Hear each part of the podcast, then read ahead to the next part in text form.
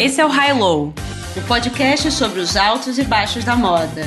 O meu nome é Olivia Merchior e eu sou Isabel Junqueira.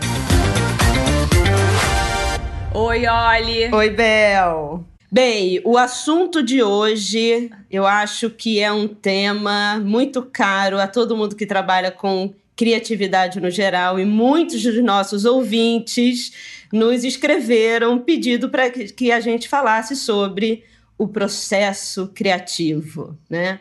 É, o bicho papão, né? De qualquer pessoa que trabalha com criação. Todo mundo, eu acho que fica sempre curioso para saber como que as ideias surgiram, como esses criadores que a gente tanto admira, não só na moda, mas como na arte, na literatura, na dramaturgia, né? Como que essas ideias originais surgem, né? O que que eles fazem, o que que eles tomam o que, que, eles fazem, né, Olivia? Lembra quando você estava aqui em casa preparando uma certa concertação para a Premier Vision?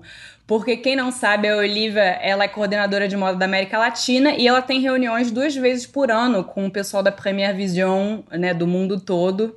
E aí, por acaso, ela estava ficando aqui em casa uma semana antes da, da grande apresentação, né? Então a Olivia tinha que apresentar o que, que ela estava o que, que ela estava pensando, né? O que, do que estava acontecendo no momento, das tendências. E, e ela falou assim para mim, Isabel, eu preciso sair daqui. Eu fico muito você doida. Você tava parecendo. Olivia estava parecendo uma artista maldita.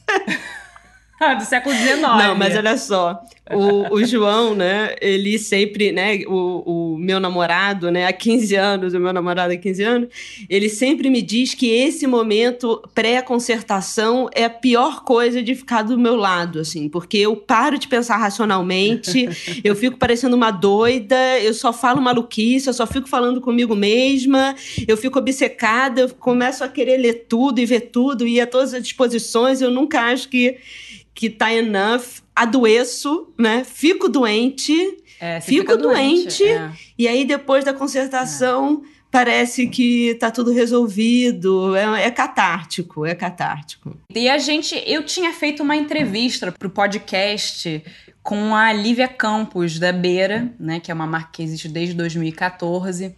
A gente não sabia ainda exatamente se a gente ia fazer um episódio só com essa entrevista e tal, mas quando a gente decidiu fazer sobre o processo criativo, eu lembrei, porque a Olivia não tava, né, no dia da Eu tava entrevista. doente. Eu entrevista com... É. Você tava doente, exatamente, foi bem nessa época.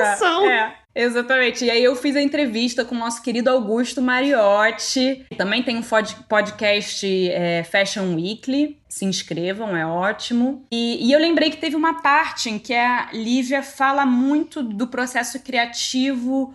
É, nem tanto de criar se criar uma coleção, mas de se criar o, um, uma marca mesmo, né? De você decidir quem é você como marca, qual é o seu DNA, qual é a sua identidade, né? O que que você quer mostrar para o mundo. Então, acho que é um bom começo, né, Olivia, para a gente para a gente ter essa conversa. É, eu acho que tem uma definição sobre processo criativo que fala que é uma, um movimento obsessivo para resolver um problema. Você tem um problema a resolver, no caso da Lívia, o que, que seria a marca dela, o que a representa como, como estilo, né, como imagem, como nome, tudo, e como você coloca algo no mundo que é a tradução de um dilema interno, né, de uma vontade de, de fazer nascer, de botar um filho no mundo. E agora vamos ver o que, que a Lívia falou. É, eu pergunto para ela qual foi o maior desafio que ela teve com a marca. É, desafio de começar. Acho que começar é mais fácil do que continuar.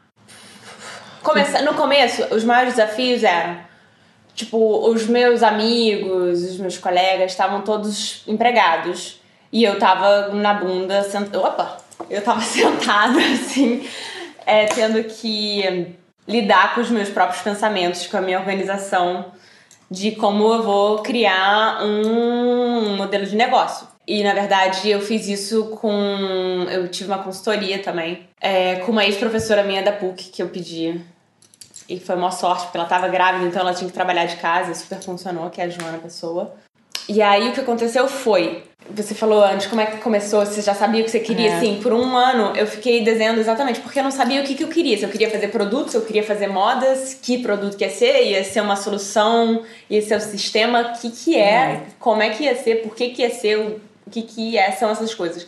Então eu tive que entender muito para onde eu olho, por que, que eu olho e, entender essas perguntas e a partir daí recortar qual é a persona, o motivo, quais são as tendências, o que está acontecendo. Então eu fiz um material muito grosso de informação e recortei muita coisa. Tipo, consegui desenhar quais são, qual é o perfil de pessoa que eu queria atingir, qual é o perfil que eu não queria atingir. Em relação a como é que eu cheguei em homem, eu cheguei em homem também porque existia uma tendência para isso de, de do homem que vai ao supermercado, que passa por, pelas lojas, que vai levando a roupa de criança e ao mesmo tempo ele não tem muito o que consumir. Então tem, tem um, lugar de nicho também, tem uma mistura e também tipo consciência do que você consome. Então tinha toda uma mistura junta, desenhadinha e tal, para começar. Tem esses momentos que são, tipo, do começo do zero, que é isso, como é que você tira do zero, tipo, as coisas que são mais essenciais, porque se você não tá fazendo isso pra ninguém, você tá fazendo isso pra você, então você sabe o que é bullshit e o que não é. Então esse é o momento mais crucial. Aí depois, quando você vai fazer a roupa também, porque vai ser o start gigante. Mas enquanto isso, as pessoas que estavam por perto estavam trabalhando com, com uma rotina mais tradicional. E isso me deixava meio enlouquecidinha, porque tipo assim, ah, as pessoas têm um, têm um default de falar, ah, eu tô muito cansado, ah, eu trabalhei o dia inteiro. E eu, tipo, não tinha como falar que, tipo, sabe o status, ou então, tipo assim, sabe quando você sai de casa e volta e você pode dizer que trabalhou o dia inteiro? E quando você tá em casa não sai? E parece que você não trabalhou? E aí uma vez você fala, eu juro que eu trabalhei, eu juro. É. Você fica num é. lugar meio meio filhinha do papai que você não saiu. E, bom, se você tá deitado, porque você não tá trabalhando. Se você tá ereto na cadeira, porque você tá trabalhando. Então, tem, certo, tem um lugar social muito estranho de você é. fazer uma coisa independente. Então, esse lugar era horrível. Talvez esse foi o maior desafio. Tipo, eu todo dia é, dizer que de fato eu tava fazendo alguma coisa. E até as pessoas enxergarem isso, eu passei um ano muda, né? Porque as pessoas não podem ver, não tem como ver. E nenhum amigo meu viu nada. Então, tipo assim, as primeiras roupas que eu mostrei, eu mostrei em feira. As mesmas roupas que eu mostrei, eu mostrei em Paris. Pra minha mãe, pra minha melhor amiga e pro, pra primeira loja que eu mostrei. Então não teve esse lugar onde era, ah, olha só, mais ou menos, entendeu? Então esse gap era tipo, você tem que ser muito seguro, sabe? Toda hora a gente, tipo, caraca. E dava umas enlouquecidinhas, tive que tomar uns remedinhos pra acalmar. é. Mas você, você, você teve um tempo, você se deu um tempo aí uhum. para poder realmente criar a beira, né? Você Dei, ficou exatamente. aí gestando a beira aí pelo menos um ano Isso. sem que ninguém visse nada. Isso é. é um tempo que fez diferença, com certeza. Fez é, no que você mostrou para as pessoas do, do que você tinha propor, né? né? Fez muita diferença. Muita, muita, muita. Fez toda a diferença do mundo. É, é a diferença crucial. Crucial, crucial, crucial. Tem várias pessoas que falam assim: ah, eu queria tanto refazer essa. Eu quero essa bermuda, essa bermuda. É a primeira bermuda que eu desenhei, sabe? São as primeiras coisas. E ao mesmo tempo eu vejo, sei lá, amigos meus, quando você tá num trabalho constante, que você entrou e de repente está se vendo lá e às vezes tem que parar, sai do emprego e fica nesse. Entram no exatamente modo que eu tive quando eu saí da faculdade. Que é esse modo, tipo assim, um buraco negro que você fica, tipo, se questionando pra caramba. Então todo mundo vai se deparar nesse momento. É, assim, não é uma coisa especial para mim. Então não tem muito como, como pular, mas é, é tipo, esse espaço, para mim, valeu muito a pena. Tipo, é, é dificílimo, mas é maravilhoso acho que a Lívia resumiu bem, né? Um buraco negro esse processo criativo. É, quem falava muito disso era a Lene também, no nosso outro podcast, é. para quem não ouviu, né? O Luxo, Suor e Areia. A Lene falou é. que depois de anos trabalhando, né, décadas no caso dela, trabalhando com moda, ela ainda se coloca nesse lugar que a Lívia está comentando, que é esse beco sem saída. Eu acho que a Lene fala do túnel, né? Quem não conhece a, a Lívia, a marca dela chama Beira ela foi criada em 2014, ela está no Rio de Janeiro e ela tem uma peculiaridade bastante interessante, né, Bel? Porque é. ela começou a trabalhar com essa questão do agênero, só que ela mesmo diz que isso não é uma questão para ela. Né? Ela, na verdade, é. faz roupas que ela gosta de usar, mas ela diz que ela pensa num design que seja absorvido né, por, por, tanto por homens quanto por, por mulheres. Ela acabou de fazer o terceiro desfile dela na São Paulo Fashion Week. ela veio do projeto Estufa. A Lívia tem essa ideia da coleção que é permanente, né? Ela, ela não tem grandes temas que fazem uma rachadura no estilo do que ela apresenta. Uhum. E eu lembro que depois do primeiro desfile, eu e Augusto, né, a gente se perguntava o que que ela ia, a gente perguntava para ela o que que você vai agora pensar para desfilar no próximo. E ela falou, eu acho que é isso aí. Mesma coisa.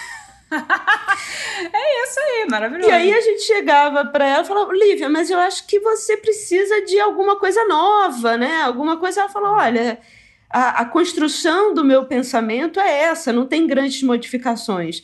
Mas eu acho que a partir da experiência do desfile, que, que ela gostou muito, né? Foi, foi um desfile muito bonito, porque ela tem é, esse esse controle intuitivo sobre o que ela faz, né? Eu falo controle porque ela tem muito claro, de uma maneira muito clara e objetiva, o que ela quer propor em termos estéticos.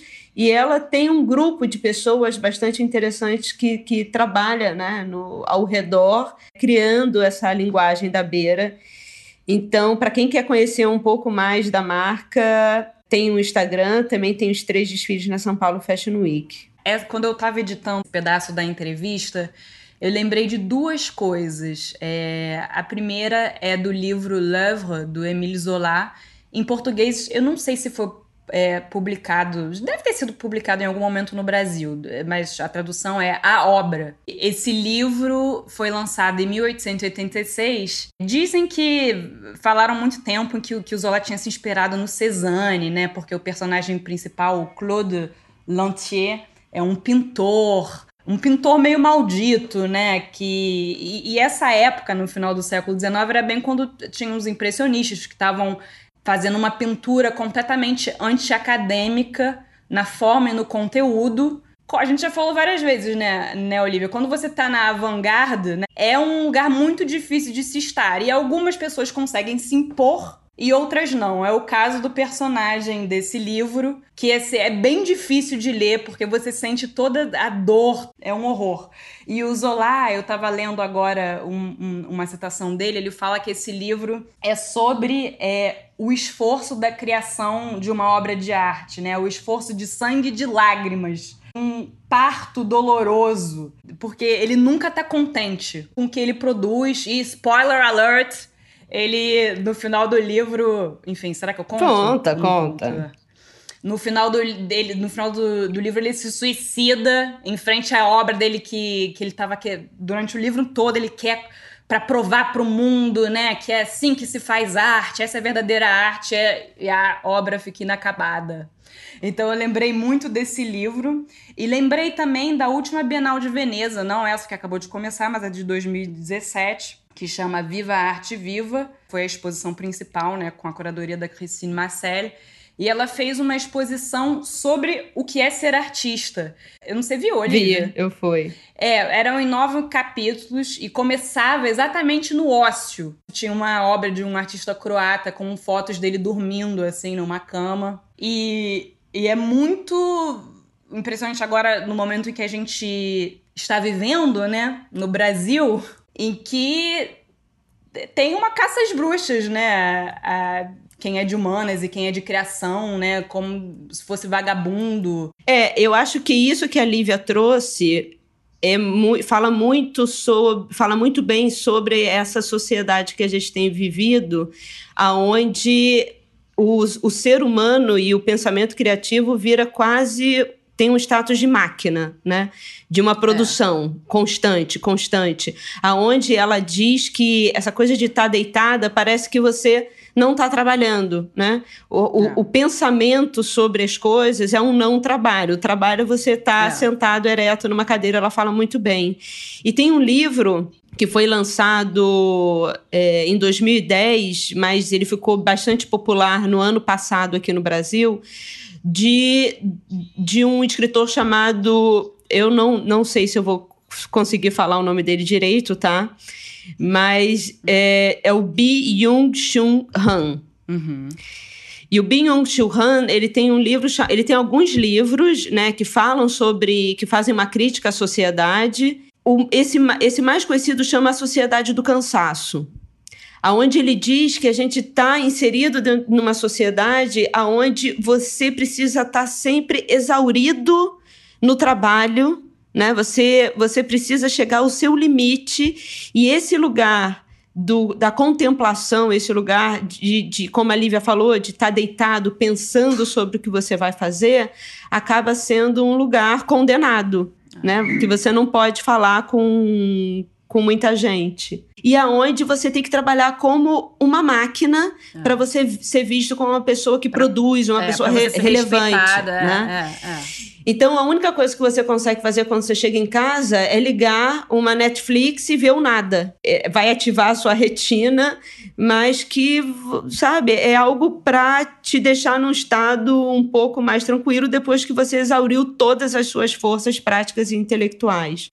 Então, isso que a Lívia falou, e sim, obviamente, eu acho que ela tem, ela teve esse privilégio, né? Não é todo mundo que, que consegue chegar nesse lugar de conseguir ficar um ano, né? Nesse estado mais contemplativo, não, não contemplativo é, versus o trabalho, né? A é. contemplação é. como trabalho, é. e isso que a gente deixou de acreditar, mas é, a forma que ela, que, ela, que ela fala né, sobre esse lugar angustiante de você trazer algo novo e algo que você acredita e, e, e conseguir trabalhar isso de uma, no, numa forma de linguagem, vendo coisas e se apropriando de coisas, mas também deglutindo, engolindo e devolvendo ao mundo de uma maneira singular. Eu acho que é a base né, desse, desse processo criativo. É, eu, o, o, Machado de Assis, por exemplo, ele era uma pessoa obcecada pelo, pelo Shakespeare. Tem até um estudo há pouco tempo que falava que na obra dele foram encontradas mais de 200, 230 citações diretas às obras de Shakespeare. Mas isso não quer dizer que ele se, aprofund, se aprofundou e gostava, e aí ele quis fazer a mesma coisa, né? que é o que tem acontecido muito hoje em dia, das pessoas verem algo que deu certo e elas quererem né, trazer para si o resultado final, que a gente falou no último episódio, por exemplo, é. e não o processo em si.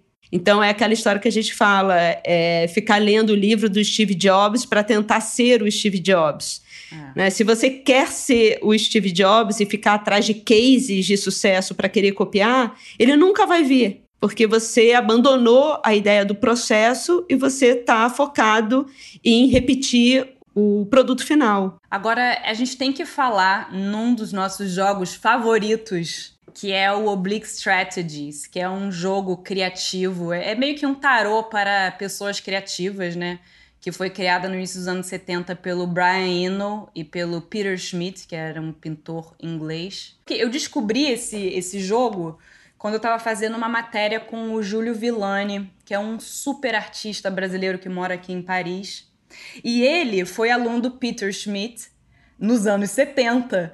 E ele, e aí o Peter Schmidt chamava algum dos alunos dele para trabalhar nesse numa, acho que na época do Júlio já era uma, uma segunda edição, de repente segunda ou terceira edição do uh, Oblique Strategies. Aí então o Júlio ele, ele é, embalava os, os, os jogos, vem numa caixinha Parece uma caixinha de buraco mesmo, né? E o Júlio me falou que ele usa muito, até hoje, no trabalho dele. Vários artistas usam esse jogo que o Brian Eno criou David Bowie, é, Coldplay. E R.E.M. R.E.M., exatamente. E o Brian, eu tava vendo um vídeo hoje de manhã sobre a origem desse jogo. E o Brian Eno, ele, ele conta que na época que ele, tava, que ele tocava no Roxy Music, que eu amo, né, quando ele tava da banda, ele estava sempre sentindo muita pressão, né? Porque eles tinham que criar, eles não tinham um orçamento, um budget muito grande para as gravações. E aí ele começou a se dar conta, reescutando gravações, que sob pressão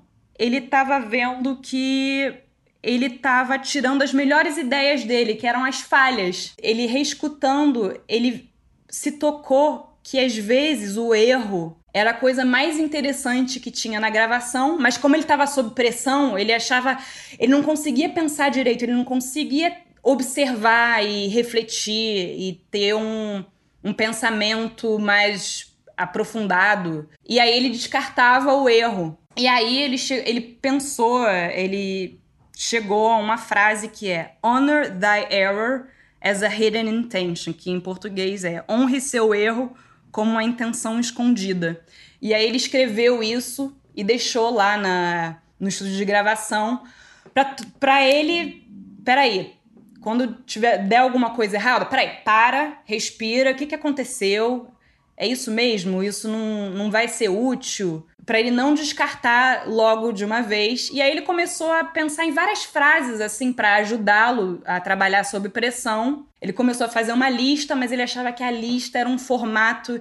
Acabava que ele escolhia a que era mais é, conveniente para ele continuar trabalhando como ele estava é, trabalhando. E aí ele falou assim: não, é melhor eu fazer um sistema de cartas, de baralho de cartas, para ter um aleatório. E aí que ele, ele e o Peter Smith vão criar esse baralho. Ele criou um método para tirá-lo da famosa zona de conforto, Exatamente. né? Exatamente e sair do, do esperado, do óbvio. É aquilo que você acaba se acostumando a fazer e eu acho que essa é uma das piores armadilhas de todo, do, de, de todo criador, né? Da, da criação, do processo criativo em si.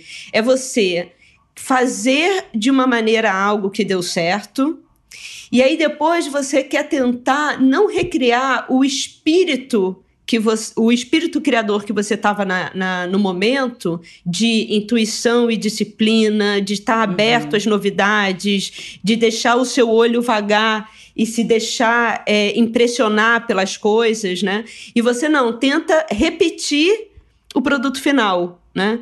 Então, se você trabalhou com sei lá, com uma mídia, se você trabalhou com um certo tipo de tecido, você vai e repete aquele tipo de tecido, porque não, isso deu certo. É. E, na verdade, é muito mais um espírito de, de abertura que você estava para o novo e como você conseguiu né, sistematizar as suas ideias é. do que o resultado. E tem muita gente que cai nessa armadilha, né? De querer é, ver, viu algo que deu certo e aí é, fica se apegando. Bolo, né?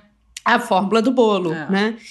O Charles Watson, que é, né, eu acho que a gente tem que citá-lo. É, você já né, fez o... aula com ele, né? Já fez o curso dele. Dois, né? Olha. Dois. Tanto o, o mais teórico, que é no Parque Laje, quanto da casa dele de 30 dias. Mas você falou que pra... você pegou ele na fase hardcore do Charles Watson, Total. né? Porque depois ele teve filho, você me contou que ele ficou mais suave. Ficou super, super mais suave. Mas o Charles, ele é um, é um professor, né? Ele é escocês, veio para o Brasil na década de 60 e ele virou um especialista, um especialista em, em processo criativo e hoje em dia ele né, dá aula, dá palestra para várias empresas, grandes empresas. Mas eu acho que a base desse curso dele aqui no Rio, que é na casa dele durante 30 dias e que eu fiz, é falar sobre como você precisa levar em consideração sempre os novos problemas que, que se apresentam na sua frente, né? E não achar que você descobriu uma maneira uhum. que deu certo uma vez e que ela vai sempre se aplicar para diferentes sistemas, né? Ou diferentes desafios que você tenha. Então, por exemplo, no caso dele, tem uma base de desenho, aonde ele vai mudando o tamanho do papel ou da tela e vai mudando o tempo. No início do, do, do, do curso, você escolhe um objeto e ele fala: é um. Você vai durante 30 dias desenhar esse objeto que você escolheu no início do curso. No meu caso, era um bidê quebrado. Então, era um bidê quebrado. A sua musa. E eu ficava era um desenhando. a minha musa era um bidê quebrado. e aí eu fiquei durante 30 dias olhando para aquele bidê, ou seja, e eu só poderia trabalhar com grafite. Só que ele nunca disse o, o, o, trick, né? A coisa começa aí. Porque ele falou grafite. E a primeira coisa que você faz é pegar um lápis. Só que ele nunca disse que era um lápis. E você não consegue entender que o grafite, na verdade, é o componente interno do lápis. Mas você pode ter grafite em barra, você pode ter grafite em pó, diversos outros formatos que te ajudem a solucionar o problema de um desenho em grande escala em um minuto, né? Se você for pegar um lapisinho básico, um HB, e você, você não vai conseguir solucionar o seu, o seu problema de desenho de observação em sei lá, em um 3 por 3 em uma folha de 3 metros por 3 metros em um minuto. Porque você não vai conseguir, né, com aquele com aquela mídia. Então, por exemplo, nesse caso, vai, você vai, você tem que desenhar com o pó de grafite e a sua mão, né? E aí você tem que se jogar e tem que ser uma coisa rápida, ou seja, se você for trabalhar os detalhes do bidê, não vai funcionar. É. Então, desenha a silhueta do bidê. E aí ele vai mudando ao longo desses 30 dias. É, depois ele te dá um papel mínimo para você desenhar três horas, o mesmo bidê. então, é uma maneira de você entender, ok, qual é o meu recurso, qual é o meu tempo e o que, que eu tenho que realizar. E numa hora que você consegue observar essas coisas, você tem que criar novas estratégias, né? Que são essas estratégias de, de, de desvio que o Brian Eno fala, que não, não, não vou falar sobre o detalhe. Ou, é. sim, eu tenho tempo e tenho recurso para detalhar né, esse bidê. Vou agora jogar aí uma pergunta no ar que eu tinha anotado quando eu estava pensando nesse episódio. Você acha que o tempo ilimitado é inimigo da criatividade? Quando você não tem um, um deadline, um prazo definido? Eu, eu acho que os limites eles ajudam, ajudam a, criação, a criatividade, é. sim. Eu acho que os limites ajudam. E eu acho que, é, principalmente trabalhando com jovens criadores, em moda principalmente, que é a minha área principal, mas eu estenderia isso a todas as áreas criativas, sempre existe essa desculpa, né? Ah, eu não tinha recurso, eu não tinha é. dinheiro para, ah, eu não tinha tempo. O não tinha tempo é o clássico. É. E o que a gente fala em. O que eu falo para eles é nunca vai ter tempo suficiente. É. Né? Nunca. E eu acho que mesmo que você não tenha um limite imposto por uma entrega de trabalho, se você for um artista e não esteja limitado a uma entrega de uma exposição, de uma galeria, é interessante você ter uma disciplina e um cronograma de mais ou menos quando você acha que aquilo tem que acabar. Porque eu acho que uma, uma dissertação de mestrado ela nunca acaba, um livro é. nunca acaba, né? Ele é forçado a encerrar, é. mas ele nunca acaba, né? Eu acho que é, o processo criativo, se deixar, ele inclusive passa do ponto. É uma das coisas é. que o Charles falava muito no, no curso dele. Tem, tem um, um momento que você tem que olhar e tem que parar, porque senão você é, você passa do ponto, né? É. Do, do que você devia... Hoje de manhã eu tava mexendo com o baralho do Brian Eno, com Oblique Strategies, e eu tirei uma, uma carta que eu achei tão bonita, porque assim, se vocês vão, vocês vão tirando as... É tão bonito, assim, a cada frase, né? Dá para você ficar pirando no cabeção em cada uma. E a que eu tirei, é, eu até te taguei. Gardening, not architecture. É, eu acho que é, isso para falar, para né? definir o processo é isso, né? Porque o processo está muito mais próximo da jardinagem do que da arquitetura. O processo nunca acaba. Ele nunca acaba. É. Né? O meu hoje, gente, eu comprei também. A Isabel me apresentou. Olha, eu influenciei digitalmente muitas pessoas. Brian Eno tem que me dar uma porcentagem. Augusto também comprou. Não, é demais, é demais. E o meu hoje saiu seja sujo, né? então você tomou banho hoje.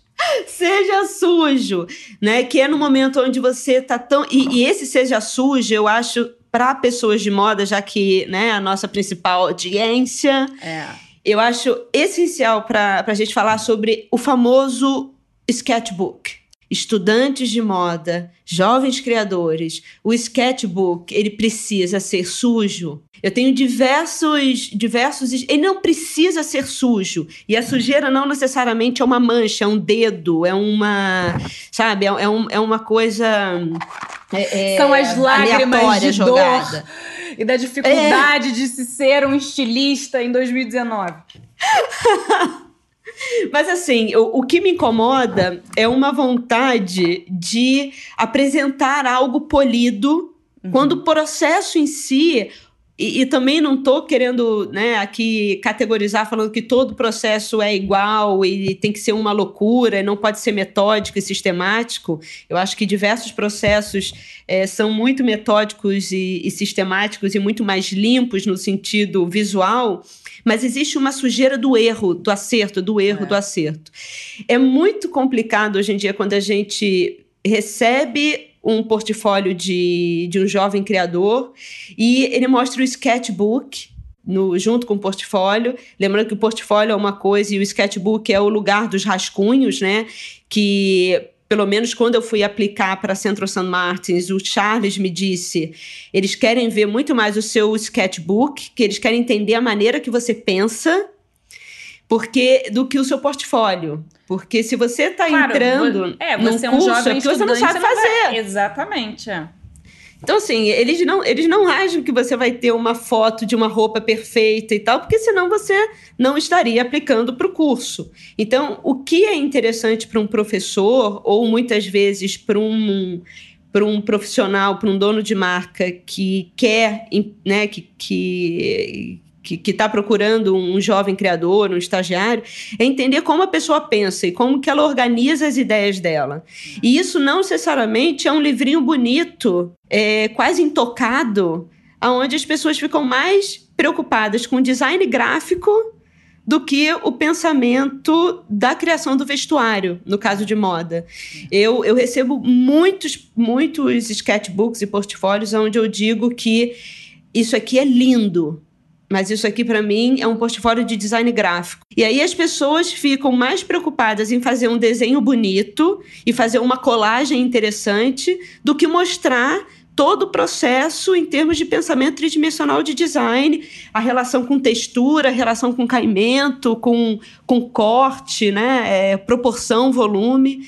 Então, isso eu acho um dos grandes problemas do processo criativo hoje da criação de moda, é o pensamento de bidimensional versus o tridimensional. Eu estava pensando aqui agora, é, escutando você falar, qual estilista você acha que tira de letra o processo criativo, que sabe que vai ser doloroso, mas que sabe que no final tem a luz no final do túnel e que vai dar certo? Quem é que lida bem com isso? De maneira mais saudável, digamos assim. Tô tentando achar alguém.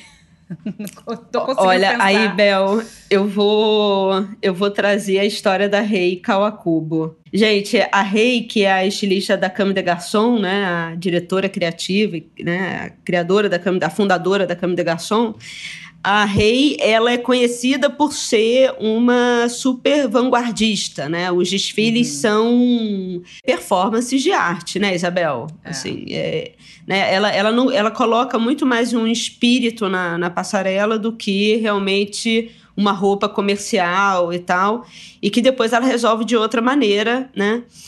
É, ela também é dona da Dover Street Market, né? Para quem, quem já viu aquele coraçãozinho com olhinho, né? É o canal pra, pra, de venda dela, né? É. Então, mas ela sempre ela, ela tem um, um, processo que é muito muito singular. Agora, o que eu acho interessante é que a maioria das pessoas pensam que, ah, eu quero ser uma artista, eu quero trabalhar com moda, com a parte de criação, eu não quero fazer uma roupa comercial, coisa para vender. E muitas pessoas se referem a, a Reiko Akubo como essa pessoa da criação livre, ah, vanguardista, que não, consegui, não, não precisou se ater né, ao, aos, a, as, as demandas de mercado e tal. E é uma visão muito equivocada. Quem já leu algo sobre a Reiko Akubo, alguma entrevista das poucas que ela deu, a gente vai colocar nas referências uma do ano passado, né, de 2018, que ela deu para o The Guardian, que chama Uma Rara Entrevista com Reiko Akubo, da, da Cama de Garçom, aonde no, no, no final da, do artigo, a jornalista pergunta para ela quais os elementos do seu trabalho você gosta, né? Aonde você tem prazer no seu trabalho? E ela responde: não existe prazer no trabalho.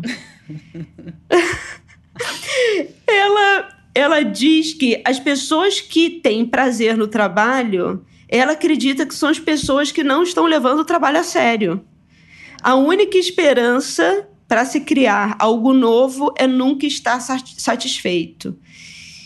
Então, saindo desse ponto, eu concordo um pouco com a, com a Rei Kawakubo que as pessoas que não sofrem tanto talvez sejam as pessoas que não se jogam tanto. Porque você, para estar tá mais tranquilo, né, e falando, ah, não, esse trabalho está bom, você tem que entrar num estágio de satisfação com aquilo que você faz, é.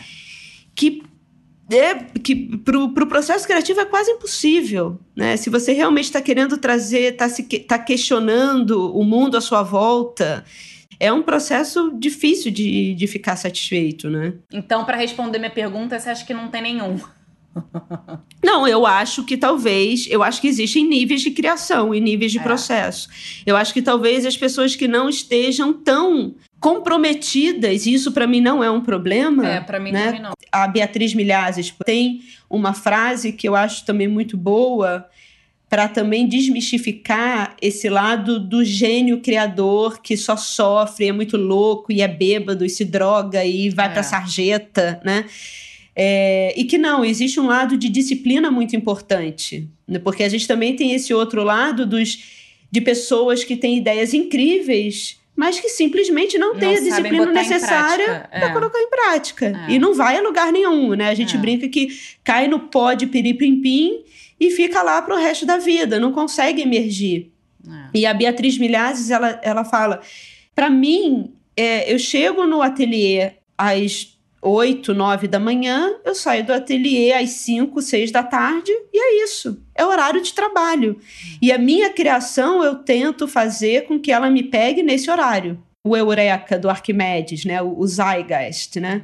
No caso da Arquimedes, por exemplo, pegou o pegou na banheira, no é. caso da coroa, né? Então ele. Mas só pega na banheira ou só pega no, no, no, no chuveiro se você estiver obsessivamente pensando em é. solucionar um problema. Que é o que o Brian Eno fala que. É, é, sei lá, porque às vezes você entra num estado obsessivo de solucionar um problema e você deixa de ser atravessado pelo aleatório, pelo inesperado porque você deixa de ver as coisas à sua volta. É, você então, se por fecha, isso que, né? É. Você se fecha. Por isso que é tão importante o ócio criativo, é. que é esse momento onde você não vai fazer nada. Sim. Né? Não vou fazer nada. A galera do Steve Jobs ficar lendo a vida dele, querendo se vestir igual o Steve Jobs, e querer comer igual o Steve Jobs, e querer falar igual o Steve Jobs, e fazer as apresentações igual ao Steve Jobs. Mas é. se você não tem um problema obsessivo que você quer solucionar, você vai. vai é é, inclusive, quando a gente. Você já falou essa coisa do Steve Jobs, dos cases, de, dos estudos de cases de sucesso, acho que por um vídeo no meu YouTube, né? Que tá na preview aqui, em alguma das previews do podcast. E, nossa, meteram, meteram pau em cima da gente por causa disso. Porque o pessoal precisa de uma Bíblia, né? Precisa. Precisa né? de uma precisa. Bíblia. É. é. Eu, eu, eu, eu, eu, essa ideia do, do. Aí que metem o pau mesmo, né? É. Quando a gente fala, questiona a ideia do propósito, quando a é. gente questiona a ideia da sustentabilidade, quando a gente questiona todo mundo falando sobre diversidade, né?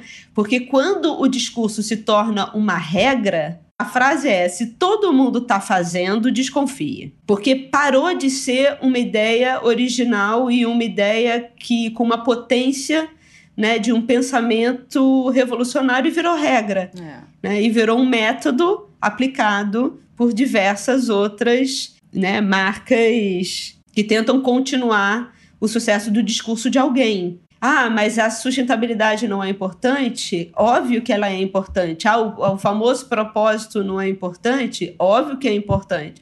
O problema é quando ele, ele começa a ser alçado né, como discurso sem a pessoa realmente pensar né, na estrutura e no porquê das coisas estarem né, serem ditas. E aí vira uma repetição de papagaio. Processo criativo zero. Acho que se existem alguns lemas para que a gente fale sobre essa quebra né, do, do método, do loop que deu certo, é, eu acho que hoje em dia um dos maiores problemas que a gente tem o nosso interesse, a nossa pesquisa via computador. O, o, o Yoji Yamamoto, ele fala sobre isso na entrevista do BOF, que a gente adora, né? Que ele fala, desliga um pouco o computador e começa a olhar para o mundo à sua volta, porque o computador ele está atravessado pelos algoritmos e os algoritmos eles diminuem a sua possibilidade de encontrar o inesperado é, diferente daquilo que você já deu like e que o algoritmo acha que você vai gostar. Isso é a pior coisa hoje em dia. Mas ao né? mesmo tempo eu acho que a internet tem uma coisa tão engraçada que, inclusive, eu até tenho que me é, policiar. Que às vezes eu vou quero pesquisar pra, sobre uma coisa X. Aí eu descubro dentro de X, Y, Z, e aí eu vou entrando numa cadeia que é infinita e você vai descobrindo coisas muito loucas. Eu acho que também é, a internet tem, tem os dois lados também. Tem realmente o lado do, do algoritmo que é bem perigoso, dos cookies.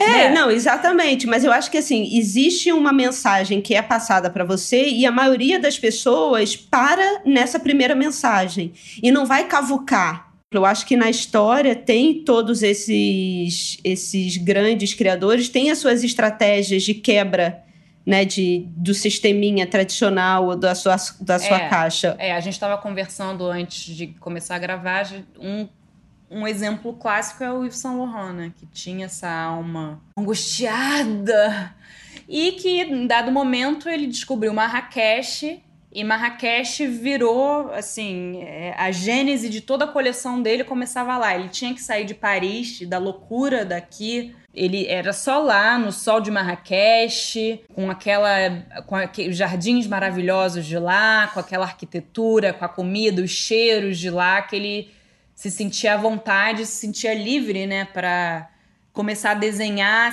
sem sem as neuras eu acho que essa, essa, essa saída do ambiente normal de trabalho e você se deslocar para outro, outro país ou para uma viagem ou, ou para. É você criar essa, essa ruptura é, né, no seu cotidiano. Mas, mas de, de, certa forma, o modus operandi que o Saint Laurent é, criou foi exatamente criar uma zona de conforto onde ele se sentia livre, né? Faz sentido? Não, faz sentido, mas eu acho que também é uma cultura completamente diferente da dele, aonde ele é, se relacionava com, com hábitos e com arquitetura e com cores e com cheiros e com uma comida diferente. É, pessoas né? diferentes, né? Pessoas diferentes. Por exemplo, tem alguns escritores que, apesar de hoje, com, com o advento dos computadores e tal, até hoje só conseguem escrever à mão né? Que é, é, um trabalho muito mais complicado do que porque depois alguém ou a própria pessoa vai ter que digitar tudo. Mas eu acho que são formas de você quebrar um pouco, essa, tirar a sua cabeça do cotidiano, no caso dele, talvez do, do negócio. Agora, o que eu acho errado é a galera achar, né, que tem muito disso, que vou viajar para me inspirar e isso resolve, né? Aí, Aí as pessoas do bar não, não, no bar eu ainda fico feliz, Isabel, sinceramente, porque como Deleuze fala, as melhores ideias dele surgiram por causa da bebida no bar, né? Mas antes de virar alcoólatra, mas é. É, as pessoas, por exemplo, que vão para Paris, falam, não, vou me inspirar. E aí elas sempre vão para os mesmos lugares que todo mundo, ah, né? Sim para ver as mesmas vitrines, vão nas mesmas ruas e, e, vão procurar os mesmos restaurantes, né? Então, é um espírito de você querer sair do, da, da visão de todo mundo e se jogar, ficar andando pelas ruas de uma forma aleatória e se perder. Eu acho que a coisa de se deixar se perder, né? tanto no, no lugar físico como também na, na cabeça, é, é essencial. E, Me fala do seu é processo é criativo. Então, você tem que ir para um, um quarto de hotel. hein? Não, meu, você começou falando, o meu processo criativo é horroroso porque eu entro numa obsessão de devorar tudo. Eu acho que eu não li todos os livros, eu acho que eu não li todas as matérias, é. e eu entro num fluxo também muito destrutivo. Eu vou te falar que o meu fluxo não é muito saudável, você viu. É. Eu adoeço, eu, eu só consigo dormir ou com remédio ou com uma garrafa de vinho. Eu tenho que ser praticamente né, tomar um sossega-leão porque a minha cabeça não para e isso me adoece. Também não acho isso uma coisa legal, mas tenho, tenho trabalhado para melhorar. E você? Você é mais tranquila, Olha, vai? Eu, eu sou mais tranquila, mas assim, preciso de prazos definidos. E só tá sozinha. Mas como, como fica o seu processo de pesquisa, por exemplo? Você falou que vai cavucando, cavucando, cavucando na internet, e aí você vai chegando em. Mas você, você como Mariana, você tem um caderninho que você vai escrevendo ou a coisa vai fluindo tenho, e você vai produzindo? Eu tenho 100 caderninhos, e aí eu não sei onde eu anotei o quê, eu sou completamente oposta de você. É caos total. Caos total. Mas eu gosto disso no final das contas. E eu é. me acho, e eu me acho. De alguma forma eu me acho ali no caos mesmo. Não consigo ser organizada. É, a gente não tem método. Não tem né? método. Cada um tem até o seu processo criativo. Até, até, esse podcast é um processo, você não acha? A gente não fez é um projeto, processo. saiu gravando, vai, aprend... vai aprendendo. Aí vocês estão vendo o processo, os nossos ouvintes estão vendo o processo de criação deste podcast junto com a gente, enquanto a gente vai fazendo, né? Todos Work os problemas de microfone. Exatamente. Work in progress. Mas agora não, gente. Agora, só para me desculpar, a pessoa aqui da dupla que não, não sabe lidar com o microfone, estamos resolvendo esse problema. João Jabassi. Beijo, João. A gente te ama. Vai Ele agora vai nos ajudar. moda. Agora eu vou, eu vou fazer esse podcast pensando no João, para ele entender tudo. Vai ser maravilhoso. Pensando Agora os seus ouvidos não vão mais sofrer. né? Que não é o nosso público. É, eu acho que não. Definitivamente. Mas agora os seus ouvidinhos vão parar de doer, porque João Jabassi vai deixar a nossa voz e, né? Límpida. Bem límpida. É. Acabou o sofrimento. Acabou, so acabou o chorar. Ai, acabou a nossa temporada. Ai, acabou, acabou mas a três temporada. já está vindo. A terceira já está vindo, turbinadíssima, né, Olivia? Passou rápido, né, Bel? Nossa, Duas muito. temporadas já. Muito. E enquanto isso, óbvio, a gente vai estar ativas no nosso Instagram. Continuem enviando sugestões de pauta. Quem vocês gostariam de escutar a gente entrevistando, pessoas da moda brasileira, dos bastidores. E voltamos em julho por volta do dia 17. Ah, eu vou morrer de saudade. Bom, olha, então um beijo para você. Beijo, Bel.